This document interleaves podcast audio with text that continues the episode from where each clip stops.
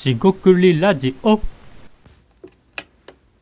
こんばんは。しごくりラジオのおはしです。今回もしごくりラジオ始めていきたいと思います。今回ですね、まあ、あるですね、漫画でですね、数学の漫画ですが、変わった漫画ですが、えーっと、問いを立てるのに重要なのはですね、面白がることみたいな話がありまして、これ、アイディアとかビジネスも一緒かなと思いまして、ちょっとそのことについて話していきたいと思います。今回もどうぞよろしくお願いいたします。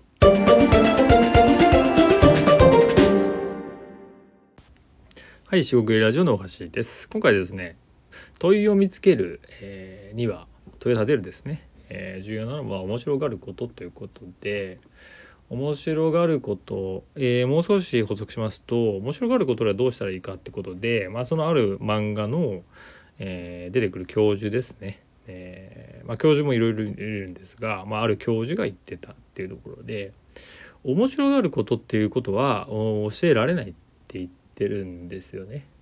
えーこれ難しいなと思うんですけどなんか対局していくようなものっていう感じですかね好奇心と言ってもいいと思っててじゃあ好奇心でどう身につけるんですかって言われたら面白がろがりましょうみたいな話になってきて、えー物事をいろいろアンテナを立てて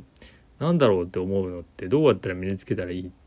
と思います？って言われたらどうします？っていうことなんですけどなかなか難しいですよね。そういう人を見つけてあのなんでそうやって面白がれるんだろうってことをまあ得ていって自分で体感していくしかまあやり方がないんじゃないかってえそんなことをですね、えー思っています。でアイデア出しとかアイデアについても同じだと思ってましてあのこれなんでこうなってんのかなっていうですね、まあ、ツッコミでもいいですしえなんでだろうねってこう不思議に思うでもいいですし、えー同じようなことなのになぜこちらではいいのにこちらではダメなのかとかね難しいあのわからないことも多いわけですよ。例えばですが、えーとまあ、最近でいくと、まあ、駅前とか駅で、まあ、いわゆる人が多いところですよね。パントマイムみたいな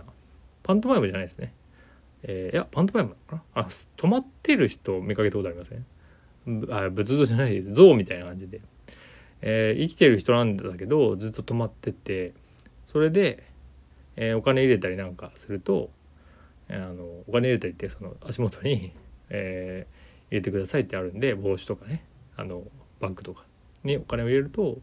なんか動いてくれるなんかロボットみたいな動きするっていう、まあ、パフォーマンスですよね。まあパントマイムっていいんですよね。あの声使わずに動くってことで。であのー非常に面白いわけですけどそれもですねえーっとじっとしていてお金がもらえるみたいなとはもちろん違いますが芸でありパフォーマンスなんで違うんですがじっとしていてお金がもらえるとか、えー意味では別にじっとしててお金もらえないことなんていっぱいあるわけじゃないですか。例えばプログラマーとかの人が何もせずにじっとしてだけでお金もらえないですよね。なんかプログラミングしないともらえない。あのまあこれ例があんまり良くないんですけど そういうふうにですね同じじっとしているでも全然違うよねねっていうことなんですけどなんか伝わりますかね？そうやって、えーまあ、一つのこと二つのこといろいろ見ていった時にこっちはなんで、えーじっとしてるのにお金もらえる？まあじっとしてないんですけどね実際はね、まあ、言葉のあやですけど、えープログラマーの人はプログラミングしないとお金もらえないみたいな。なんかそういう世界が2つあった時に比較してみたり、まあ、比較するのがいいってことじゃないですよね。あの優越をつけるって意味じゃなくてなんで違っているんだろうっていうことを、まあ、考えることかなっていうふうに僕は思ってます。でこの面白がり方をまあこの、まあ、ソースというか元である、まあ、漫画には強制はできないよねってことはそのある教授がセリフとして言ってるんですけど確かに面白がれって言われて面白がろうってできます？あの、ま、逆に強制されたら面白くないですよね。えーっと、えースマホゲースマホゲームですね。でなんかソーシャルゲームソシャゲですがそのそれを面白く飽きさせるにはっていうのがあってこれまあトラウマになるかもしれませんが、えー1日1時間2時間3時間スマホを持ってる間はずっとなんかモンスター倒したりね 経験値上げたりアイテム収集してるとそれをやめさせるためには例えば23時間じゃなくて1日5時間やりなさいとかもしくはノルマを課させるんですよね。えー、アイテム何個100個集めたの？まだ50個しか集めてない。じゃあ100個やるまで寝ちゃダメとかね。えー、これが、えー、まあ、いいか悪いかどうか置いといてそういうふうにするとあの仕事みたいになりません、えー、あと宿題みたいですね。宿題やってないまでやらなきゃいけない。その無理やりやらせる強制っていうところに持っていくとこれ自分で、えやりたいように楽しいからやってるのに